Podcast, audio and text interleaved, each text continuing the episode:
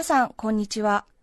安住紳一郎の日曜天国、アシスタントプロデューサーの大中マリアです。日天のラジオクラウド、今日は468回目です。日曜朝10時からの本放送と合わせて、ぜひお楽しみください。それでは、10月9日放送分、安住紳一郎の日曜天国、11時からのゲストコーナーをお聞きください。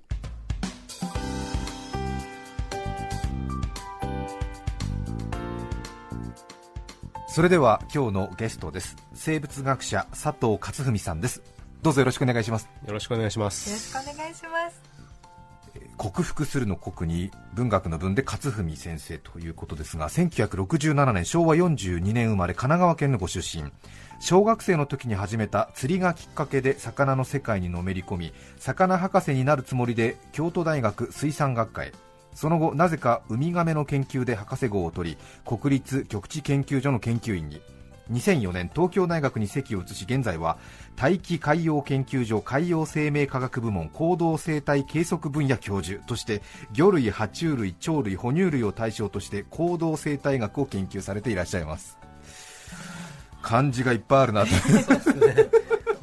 長いですね、行動生態学ということで、はい動物の毎日の生活を見ているっていうことですか？そうですね。特に行動動きを見ている動きを見て学問なんです。はあ。で海に暮らしている動物たち、はい、そうです。あの大気海洋研究所なので、はい、海が舞台ですね。海が舞台で。あのウミガメとか、はい、まあ、海鳥、えー、あるいはクジラとか、まあ、魚とか海に住む動物何でもやってます。そうですね。最近この行動生態学が飛躍的にいろいろなことを解明し始めたという。まああのちょっと画伝飲水っぽい言い方になりますけどあの我々のやってる分野でですね一つ面白い変化があったんですね、えー、今日はその辺のお話をたくさん紹介していただきますが、はい。はい、やはり技術革新というか、はい、それが大きく寄与したみたいですね。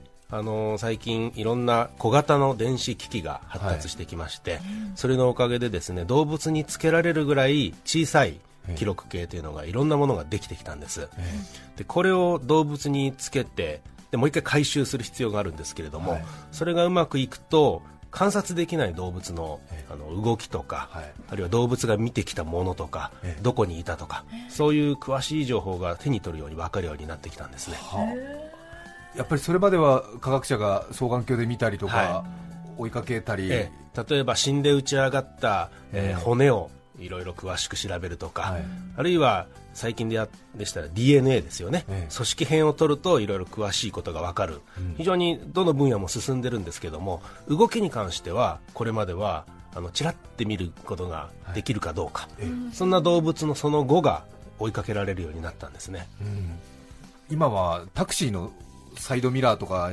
ルームミラーでもかなりそのありますもんね、車内カメラ、車内だろうが、車外だろうが、要するにそういうものを動物につけるようにして。はい。あの今おっしゃったのはカメラの部分ですけれども、はい、あの小型のビデオカメラがですね、いろんな動物につけられるぐらい小さくなったんですね、はい、だから空飛んでいる鳥がどんな風景を目にしているかなんていうのを追体験できるようになったんですね、はあ、いいですねバイオロギングという言葉があるみたいですが、これ日本生まれのあの造語なんですけれども、ええ、2003年に初めて国際シンポジウムを開いたんですね、え、私たちが。その時にこの手法に何かいい言葉ないかということで作った言葉なんです、ログってよく使いますけど、はい、記録するっていうことになりますよね、えーはい、バイオが生物で、ログが記録なので、えー、普通人間が記録するんですよ、えー、研究の場合は。そうですよ、ね、これが動物自身が自分で自分のデータを記録するっていうそういう意味の言葉になります。バイオロギング。バイオロギング。はあ、でも実際に魚とかにその計測機器っていうんですか、はい、カメラとか取り付けて、うん、それを回収するって、はい、つけたはいいけど、ええ、見つからないぞみたいな。そうですよね。あのその辺が難しいところでもあり一番面白いところでもあり。そうです、はい、あの学生がですね、はい、ある自分の対象動物と数年間もうひたすら向き合って、試行錯誤を繰り返すんですね、まずどうやって捕まえるか。ええ。上手に捕まえなきゃ死んじゃいますから、はい。生かした状態で生きのいい状態で上手にまず捕まえます、はいで次に動物ごとにどうやってつけるかっていうのをええ。工夫しなきゃいけないんですよ、ですよね。鳥とかだとなんとなくこう、はい。足とかはいなんか引っかかるところがありそうですけど、えなんか恐ろしいほど流線形のものあ魚とか例えばクジラなんかええ。つるんとしてますよね、えで長らくクジラはですねバイオロギングの対象種になってこなかったんですけどそれはつるんとしてるからそうなんです。取り付く島がなかったんです だけどある人がですねすごい画期的な方法を思いついてくれまして、は吸盤使ってペチャって貼り付けるんですよ。はなんか冗談みたいなやり方なんですけど、小舟に乗ってですね、ええ。長いポールを手に、はい。クジラにそろそろと後ろから近づいていくんですね、でそのポールの先に吸盤付きの装置があって、はい。それでペチャッとこう、えあの昔だったら森を刺すとかですけど、今は吸盤をペチャンと貼り付けるんですよ、そうするとクジラはおって感じでこう潜ってって、ええまあ長い時で半日から1日ぐらい、ええ。その吸盤がクジラについていくんついてるんですね半日でいいんですか？はい、それでも全くそれまで調べようがなかったはい。水の深いところで何してるのか、ええ。何見てるのかっていうことが分かってきたので、ええ。いろんな発見があるんですね、で吸盤でクジラにくっつけはたい、のをどうやって取るんですか今度？それも外れるのを待つっていう 非常に原始的な、そうですか、ええ。ーって浮いてきちゃったりとか取れて。あのやっぱり失敗するとですね、つけたと思ったのに外れた装置が海にポカポカ浮かんでて、はいしまったっていうもそうその繰り返しですね。でももう半日ぐらい泳いで、はい。い、つ取れるかっていうのも、はい。それも分からなくてですね、予想以上に長くつくとですね見失うんですよ、そうすると今度はその装置をどうやって回収するかっていう問題が出てきまして、あの基本的には電波発信機がついているので、はい。それをこう受信するようなやり方で、えー見つけるんですけど、じゃあ大体どの辺に行ったかなっていうのえーこっちから電波が受信するからこっちかななんていうので、船で追っかけていくんですけど、時にはその 電波の受信距離を超えちゃうことがある、はい。でそういう時にはですね高いところ登るんですよ。は人間が高いところ登るとより広範囲にえ探せるんですあね。角度がついて、はい。えである学生がですねえー駿河湾で調査してた時に、えークジラを見失ったと、えで彼女はですね富士山に登ったんですよ。えはあ。あ高いところから、は駿河湾に面する高いところというところで、え5合目に登ってですね、はい。そこの駐車場から海に向かってこうやってアンテナを振り続けるんですよ、で登山客が、はい。お姉ちゃん何やってんのってこう聞くと、クジラを探してます。っ て落語みたいな話。はい、そうするとみんなそのまま無言で立ち去ったと、はい。ちょっとおかしいんじゃないかってい。うね、はいまあ、でもちゃんと電波の来る方向を受信して、ええ。ーまた海に行ってちゃんと船で拾ってきたええ。はい。実を結んだんですね。実を結びました5ね。合目から探して、はい。ええ。結構計測機器は値段がしそうですね。あー高いです。数十万から100万超える,、超える場合もあります、ですよそういう意ね味でも回収したいですね、はい。あのとにかくなくさんでくれっていうのが私から学生に 言うリクエストで、まあ、学生もあのお金もそうですけどデータ取れないと自分のそうですよね。研究がかかあのかかってきますから、はい。もう必死になって探すんですよ。ちょっと山っ気のある作業ですねそうですね。ギャンブル性の高い調査ということが言えますね。ですよね、は地道な研究と予測をええ。ずっと積み重ねてきて、はい。最後は運みたいなところで、ええそうですね。一気に勝負みたいな、い。地道は 地道なんですよ、はい。ものすごいもう人事を尽くして天命を待つようなところがあって、最後は動物任せ。動物任せで、へえ面白いですね吸盤をつけてそれが取れないっていうのがいいですよね、取ろうとしたらクジラごと持ち上がるみたいな。ねえ内出血しちゃう。ちょっとね吸盤よくあの車のフロントガラスにつけるときもちょっとちっちゃなポッチあってそれ引っ張るとみたいな、取れるみたいな、そういうことにしたらいいんじゃないですかね。だからあの穴を開けてですね、ええ。そこからチューブを通してきて、はいはい。でタイマーで自動的にそこから空気が漏れるような工夫をする場合もあるんですけど、まあ、大抵の場合とにかく長くデータを取りたいから、ええ長くつけたいので、ええ。まあ、あんまりそこまで小細工することはないですね。はい。はあ、でも確かにクジラにそれつけようと思ったらいろいろ考えますよね、なんかね、鉢巻きみたいにこう胴体ぐるっえと。え、いろんな昔はそうやってハーネス型の付け方を考案した人もいるんですけど、あれハーネスつけたペンギンが潜ったらですね、縮んでスポッて脱げちゃったとか そういういろんな冗談みたいな話がいっぱいあるんですよ、えええええ水圧で。はい。え小型の記録計は今どれぐらいのものまで出てるんですか？えーとですねまあ、小指をもうちょっと細くしたぐらいの装置がもうできてます、そうですか、は10グラムちょっとですね。10g ちょっと。飛ぶ鳥にもつけられるぐらいの大きさになってきてます。それで何時間ぐらい記録が残るんえですか、っとですね、これどういうデータを取るかにもよるんですけどあの位置情報だけでよければ結構1週間、2週間続くんですけど例えば私たちがやってる加速度なっていうあの動物の動きを振動を捉えるようなセンサーだと、まあ、数日ぐらいになっちゃいますね。そうですか。さてそれでは生物学者佐藤先生に今日はバイオロギングでこれまでの常識が変わったというテーマでお話をいただきます。まずは一気に紹介します佐藤勝文さんバイオロギングでこれまでの常識が変わったその1クジラは時速 7km で泳ぐ。その2ウミガメは高温動物ペンギンは変温動物だった。その3巨大翼竜は飛べなかった。以上の3つです。さて1つ目は先ほど今お話ありましたがクジラの話でクジラ時速7キロ。遅い。はいがっかりされることが多いんですけども。あのそんな速くないんですよね。クジラは？はい。マックスで？えーとですねええ。普段泳ぐ速さがは人がちょっと早歩きするぐらいの速さだったんです。あ、はあ、ものすごいトラックが徐行してるみたいなことですね。まあそうですね、ね邪魔ですよね、道ですよね、海の中でも結構遅いですよね、はいあのー最初、ちっちゃいペンギンとかから始まったんですけど、はい。ペンギンも大体それぐらいの速さだったんですよ、え？で大きい動物になればもっと速く泳ぐに違いないと思って、はい。どんどん大きくしていってみたんですけど、ええ。変わらないんですよ、あんまり、いやその辺の川魚でさえもっとピュンピュンピュン泳いでますよね、はい、だから一瞬何かに驚いて逃げる時の速さはもうちょっと速いんですけど、え。彼らが目指しているのはですね空気を吸う水面と餌のある深さを一番効率よく往復することなんですね。はい。その時には彼ら人間でもあの言いますけど経済的な速度あ。一番こう少ないエネルギーで往復できる速度を選んでいると、なるほど。それが、えー時速7.2キロメートル前後だったと。へえ。最も燃費のいい燃費が良かったんですね。スピードがはいそれなんですね、はい。へえ。ものすごいじゃあ動きが遅いっていう印象になりますね。期待してるのに比べると遅いですよね。もでもそれが一番いいやり方だったんですよ、なるほど。そうか。はい、水族館に行くとペンギンがこううわーって泳いでる、ええあれ見てるとすごく速そうに見えますけど、あれは、まあ、興奮して何かに興奮してん。一瞬あの動きをしてるだけで、餌を取りに行はいくとか、普段普段水面から餌を取りに行くときにはそうじゃなかったんですね淡々とその時速7キロではい。泳ぎ続けていたんですね、そうだったんですね。じゃああれは餌やりタイムのちょっと不自然な動きあれは興奮してるんだと思いますね。ちょっとね。ですよね、はい。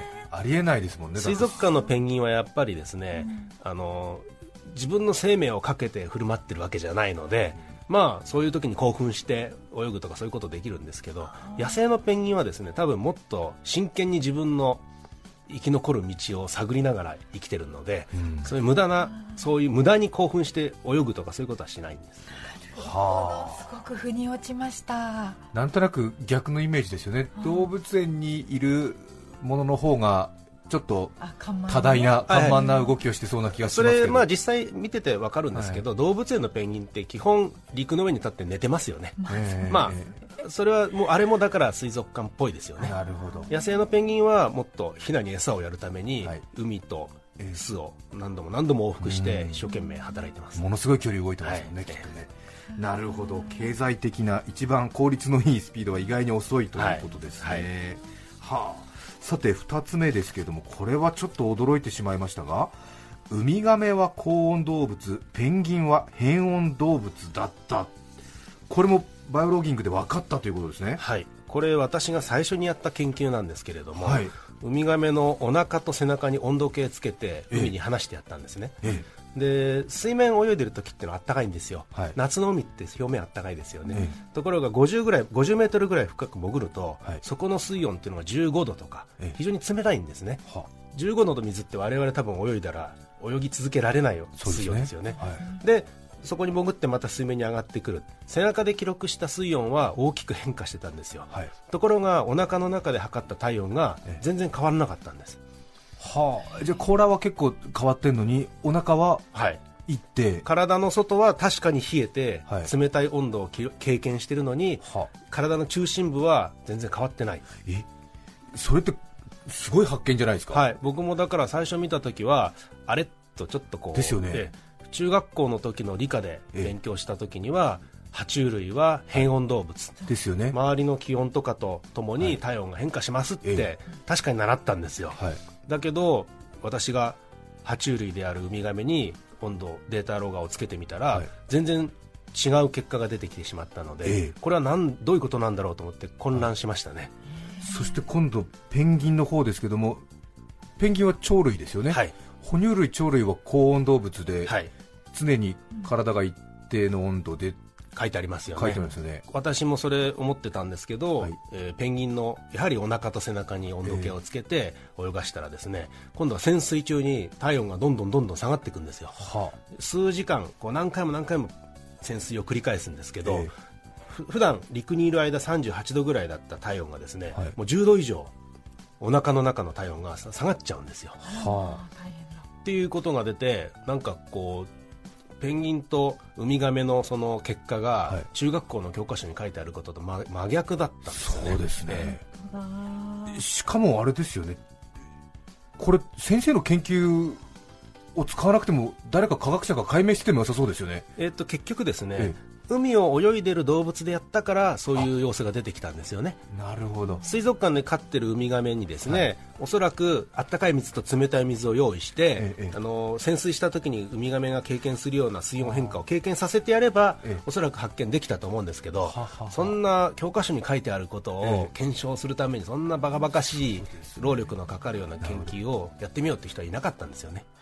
じゃあ、普段生活しているはい。大きな海で観察したからこそ分そういう。かったうことです。バイオロギングによって野生で普段暮らしているところでの行動を取ったからはい。初めて分かったことなんですね、そうですか、変温動物、高温動物は結構パッキリ分かれてると思ってましたけど、はい。ねちょっとこういうはい。グレーゾーンがあるんですね、ありますね。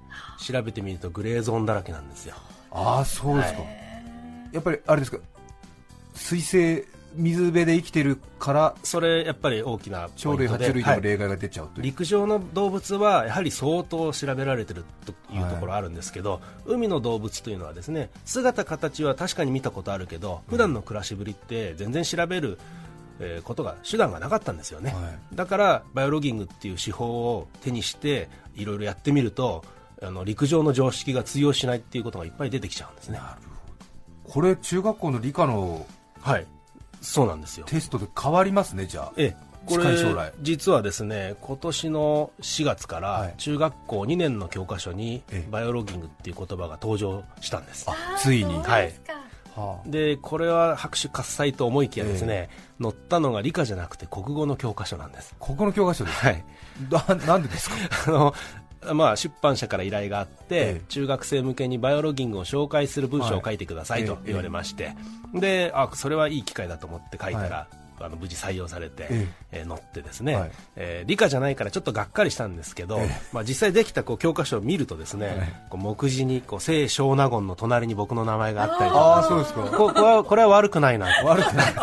なかなかいいなと、ええはい。清少納言のはい。隣に、はい。佐藤先生のなんかこれはあの今時の中学生に毎年数十万人の子がええ。それ読んでそうですね。バイオロギングって何かを学ぶわけで。ええ。そうですね。これはとんでもない宣伝効果があってええ。ええでもう今心の底から喜んでます。説明文みたいなかそうです感じで。ねはい。それを読む。でも理科の教科書にでも載せてほしいですよね。ああそっちを本当は狙ってるんですけどもまだお呼びはかからないですね。ああそうですか、はいでもね鳥類哺乳類は高温動物ただし例外はいるみたいな、そうですね。そういう例外の部分っていうのがええ。実は生物学とかの最先端で一番面白い部分なのでそうですね。まず子供たちには基礎を勉強した上ではい。こっちに上がってきてほしいんですよね。そうそして実際やってみると最先端はいろいろ違うっていう本当に面白い現象がいっぱいありますから、さあそして佐藤勝文先生に聞く3つ目ですがバイオロギングでこれまでの常識が変わった。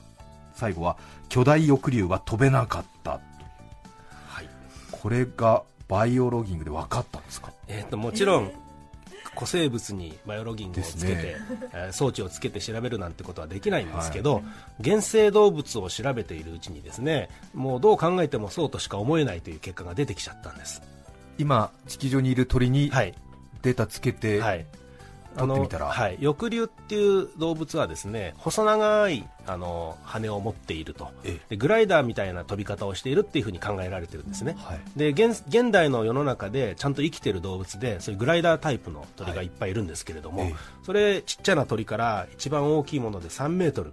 ええ。翼を広げると3メートルの長さになるワタリアホウドリっていう鳥まで、はい。い、ろんな鳥に、えー加速度データロガーというものをつけてですね、飛び方を調べてみたんです、えそしたら滑空して飛ぶと滑空でを主に使って飛ぶっていうふうに言われてるそういう鳥たちがですね、はい。やっぱり常時滑空できるわけじゃなくて、ええ。風がない時は自分でこう羽ばたかなきゃならないとか、ええ。そういう本当の姿が見えてきたんですね、はい。でそういう結果をし週ごとに比較していったらですね、なんかその大きくなればなるほど苦しそうなんですよそのは羽ばたいていく過程が、はい。は。ちっちゃな鳥はちょこちょこちょこって羽ばたいてひょいっと飛べるんですけど、ええ。大きな渡りやホウドリになればなるほどですね、なんか離陸するにも苦労するし、えええーなんか苦しそうなんですよ、はい。でその何が鍵なのかなと思ってその加速度データによって羽ばたきの速さを調べてやったら、どうも彼らは離陸するときはもうこれ以上無理ですっていう最大限のパワーを使って羽ばたいてたんですけど、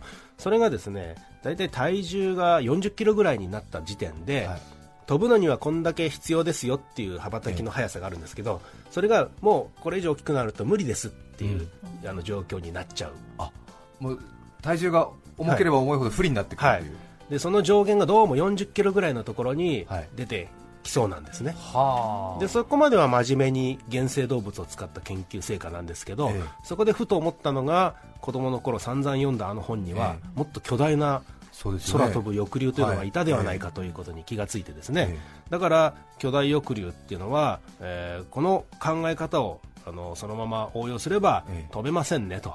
なるほど。いう論文を書いたんです。はあね。40キロ以上、はい。絶対無理だぞと、はい。はあ。ということは、巨大翼竜はでも翼があったような骨残ってますから、はい。はただ巨大翼竜はですね体の一部しか実は見つかってないんですよ。は上腕骨しか、ええ。でもそこから翼海長羽を広げた時の長さがよ 10, 10メートルっていう見積もりがなされてるんですね。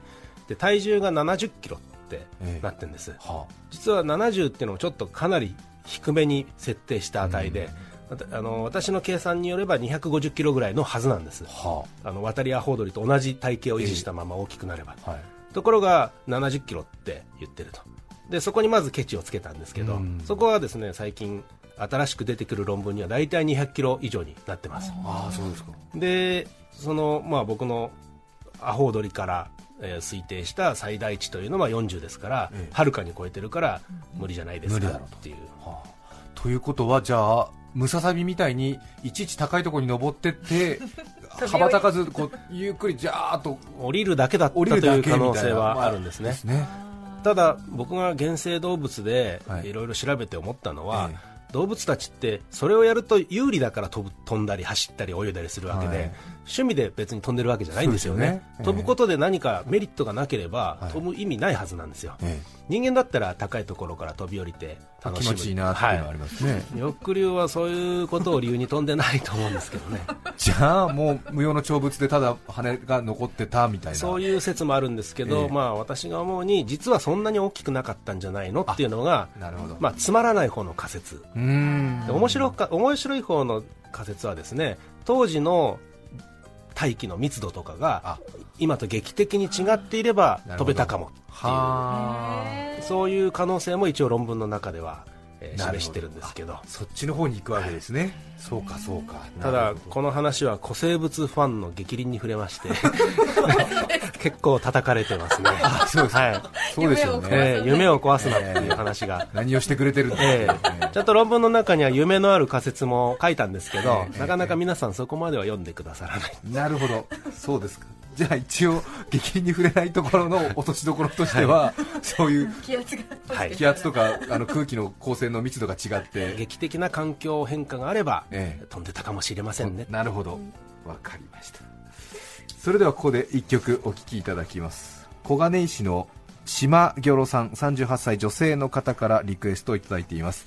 空も飛べるはず、スピッツです。10月9日放送分、安住紳一郎の日曜天国、ゲストコーナーをお聞きいただいています。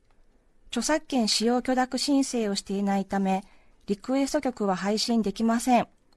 引き続きゲストコーナーをお楽しみください。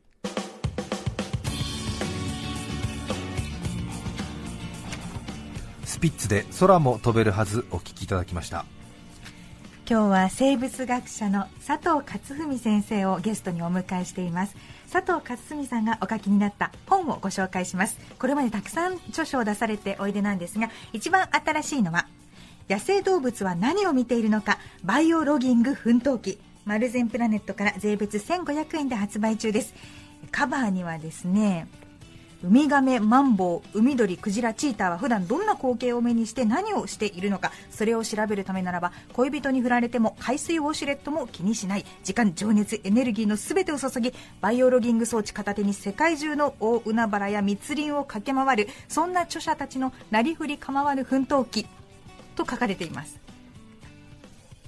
すごい力作です。そして佐藤さん以外のお名前もありますがこちらは共著ということになりますか？はいあの私の研究室にいた学生とかあるいは研究仲間たちみんなであの一緒に書いた本です、はい。香川県から質問が来ていますが晩作月田さん32歳の方。私の職場近辺には最近イノシシによる獣害被害が多くあり鉄の柵などで対策をしていますがそのデータロガーを使って対策をすることは可能でしょうか？というちょっと陸上生物なので専門ではないと思いますが。はい、これはですね私たちが開発したんではないんですけども GPS の、をつけて移動経路が分かるというタイプのデータロガーもあるんですね、えでこれを動物につけてえー今どこにいるっていうのも分かるシステムがもうあるんですよ、はい。で熊なんかではもうすでに被害防対策のためにやってますけども、ええ。これイノシシに、えー GPS つけて、ええ。今どこにいるかっていうのが手を取るように分かればですね、はい。畑に来たら追っ払いに行くとかそうね。そういう対策できると思います、ただ問題点はですね、ええあの普通陸上動物の場合首輪に機械をつけるんですけど、イノシシは首がなくてですね、はい。スポッと脱げちゃう っていう問題があるらしいんですね、えそこの部分を誰かがうまい工夫で乗り切ることができれば、ええ。ー万全な対策が取れるようになるんじゃないかと思うんですね。そんなところでつまずくんですね。首がない、はいだからこのイノシシと心中するぐらいの気持ちで数年間一緒に頑張る若者が 必要ですね。誰かはい。アイデアマンが一人いればという、非常にあれですね GPS とかデータを計測し解析するっていうデジタルな話なんですけど最終的には首があるとか、はい。落ちちゃうとかそういうところに。吸盤でつけると。かねローテクとハイテク両方必要なんですよ。えあとは水生生物ですとうなぎはあれですよね。ずっとあの生態が不明だって言われてましたけど、これはつけられそうですか、えー、とサイズ的な問題で、ええ。うなぎのサイズがまだちょっと小さいので、はい。装置をもう2段階ぐらい飛躍的に小型化できれば、は。まあ、でも5年以内ぐらいにできるんじゃないかと思いますけどね。あのぬるぬる加減でも、はい、あれをだから縫い付けて、は。あえーうまくつけて、ええ。かつ時が来たら外れて浮かんでくるようななんかそういうシステムですねなんか途中で溶ける抜紙の糸みたいな、そうですね。えそれはもう溶ける糸あるからいいんですけど、ええ。やっぱりその糸でつける装置自体が、えーうんと小さくならないとダメですね。もうちょっとですえ。佐藤先生は今後気になっている動物はいますか？えうんもう全ての動物が気になってるんですけれども、なんだろうな今一番、うんまあ、よく出る質問なんですけど、なんかそれぞれの動物が全部面白くてですね、なんかこの世の全ての動物につけたいと思ってますね、そして陸上動物とは違ってあれですね水生動物はほほとんど日常生活不明なんですね。そうです。分かってないことだらけですね。そうですか。はい。ますます何か面白いことが分かりそうですね。今日は生物学者佐藤勝文さんにお話を聞きました。どうもありがとうございました。ありがとうござどうもあいましたりがとうございました。10月9日放送分、安住紳一郎の日曜天国、ゲストコーナーをお聞きいただきました。それでは今日はこの辺で失礼します。安住紳一郎の日曜天国。つや姫ニコ丸しんのすけ森のくまさんまっしぐら。すべてお米の名前だなんて晴天の霹靂お聞きの放送は AM954、FM905、TBS ラジオです。